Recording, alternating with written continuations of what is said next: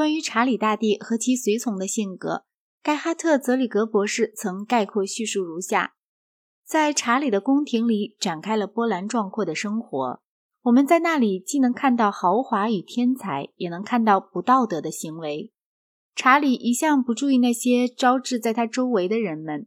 他本人并非一个模范人物，因而对于自己所喜欢的人或认为有用的人，都能许以最大的自由。他虽被称为神圣的皇帝，但他的生活却显不出什么神圣。阿鲁昆就曾这样称呼查理，并赞扬皇帝美丽的女儿罗楚德是一位贤淑的女性，尽管她和梅因的罗德利克伯爵陈仓暗度生过一个男孩。查理离不开他的女儿们，他不允许他们结婚，因此不能不使得他得到这样的后果。另外一个女儿贝尔塔和圣里奇耶修道院虔诚的院长安吉尔伯特之间生过了两个男孩。事实上，查理的宫廷是个自情纵欲的生活中心。查理曼是个精力充沛的蛮人，在政治方面与教会结成同盟，但他却不关心个人的前程。他既不会读又不能写，但他却掀起了一次文艺复兴。他在生活上是放荡不羁的，同时又过分溺爱自己的女儿，但他却不遗余力地劝勉臣民过圣洁的生活。他和他的父亲批评一样，曾巧使传教士的热诚为自己在德意志扩张势力，并设法使教皇服从他的命令。教皇们都心满意足地听从他的命令，因为当时的罗马已成为一个蛮族的都市。如果没有外界的保护，教皇自身的安全是毫无保障的。而且历次教皇的选举也早已变成了混乱的派系斗争。公元779年，地方的敌对者逮捕了教皇，把他投入监狱，并威胁要刺瞎他的眼睛。查理在世时。似将开始一个新秩序，但他死后却除却一套理论以外，什么也没有遗留下来。教会所得的利益，特别是教廷所获得的利益，比西罗马帝国所获得的利益更为稳固。在教皇大格雷高里三令五申下的一个修道僧团体劝化英格兰改信了基督教，因此英格兰比那些有主教但习惯于地方自治的国家。对罗马更为恭顺。德意志的改宗主要是英格兰传教士鲍尼法斯的功绩。他是个英格兰人，曾是查理·马特尔和批评的朋友，并且全面效忠于教皇。鲍尼法斯在德意志建立了许多修道院。他的朋友圣格勒在瑞士建立了一所名为圣格勒的修道院。根据某些权威者所述，鲍尼法斯曾按。《列王纪上卷》中的仪式为国王批评举行过涂油式。圣鲍尼法斯的原籍是德文州，受教育于艾克塞特和温彻斯特。他于公元716年去弗利西亚，但不久即返回。公元717年，他去到罗马，并于公元719年被教皇格雷高里二世派往德意志去劝化德意志人改教。以及对爱尔兰传教士的影响进行斗争。他在取得相当成就之后，于公元722年回到罗马，在罗马被格雷高里二世任命为主教，并宣誓服从教皇。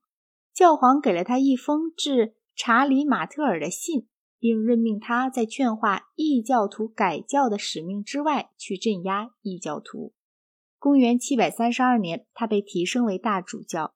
公元738年，他到罗马做了第三次访问。公元741年，教皇扎卡里阿斯任命他为教皇使节，并命令他去改革法兰克的教会。他建立了佛勒达修道院，并为这座修道院制定了一套比边奈迪克特教团还要严格的规章。然后，他和萨尔兹堡的一名爱尔兰籍主教维吉尔发生了一场争论。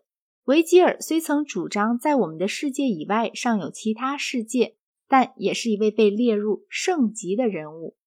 公元754年，鲍尼法斯和他一同回到弗吉利亚后，遭到异教徒的屠杀。德意志基督教之所以成为教皇派而不成为爱尔兰派，主要是由于他的功绩。英格兰的一些修道院，特别是在约克州的那些修道院，在当代时是具有重大意义的。罗马统治期间的不列颠文明早已荡然无存，由基督教传教士所导入的新文明几乎全部集中于全面直接仰赖罗马的边奈迪克特派修道院。可敬的毕德是贾罗地方的一个修道僧，他的学生埃克伯特。是约克的首任大主教，建立了一所教育过阿鲁昆的教会附属学校。阿鲁昆在当代的文化中是一重要人物。公元780年，他于前往罗马途中，在帕尔马拜见了查理曼皇帝，雇他教法兰克人拉丁语和教育皇帝的家属。他在查理曼的宫廷度过了大部分生涯，从事教育与建立学校。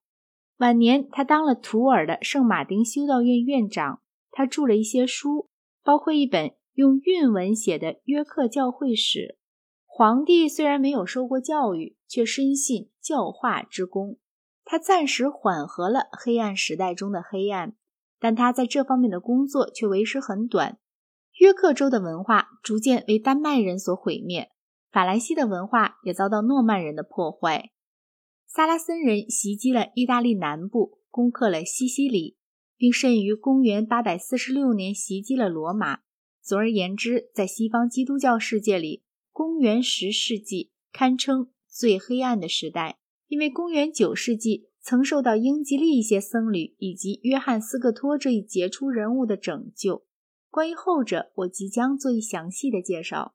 查理曼死后，加洛林王朝的衰颓以及查理曼帝国的分裂，首先为教廷带来了利益。教皇尼古拉一世曾把教皇的权力提到前所未有的高度。他和东西两罗马帝国的皇帝们，和法兰西秃头王查理，和洛林王罗塔二世，以及几乎全体基督教国家的主教们发生过争执。然而，在几乎所有的争执中，他都取得了胜利。许多地区的僧侣早已依附于地方诸侯，于是他便着手扭转这种局面。他的两大争端是关于罗塔二世的离婚事件和关于君士坦丁堡大主教伊格纳修斯的非法罢免事件。贯穿整个中世纪时期，教会的势力经常干预皇室的离婚问题。国王都是些刚愎自用的人，他们认为婚姻的不可解除是一项只限于臣民的教规。然而，只有教会能缔结神圣的婚姻。假如教会公布某项婚姻无效，那么就很可能引起王位继承纷争或王朝战争。因此，教会在反对皇家离婚事件和非法婚姻事件中占有极其有利的地位。在英格兰。教会在亨利八世治下丧失了这种地位，但在爱德华八世下又恢复了这种地位。当罗塔二世申请离婚时，他获得了本国僧侣的同意，但教皇尼古拉却撤掉了默认这事的主教们，并全面拒绝承认该王的离婚申请。罗塔的兄弟皇帝路易二世为此曾进军罗马，试图恫吓教皇。但终因迷信性恐惧的增长而撤退，于是教皇的意志终于获得了胜利。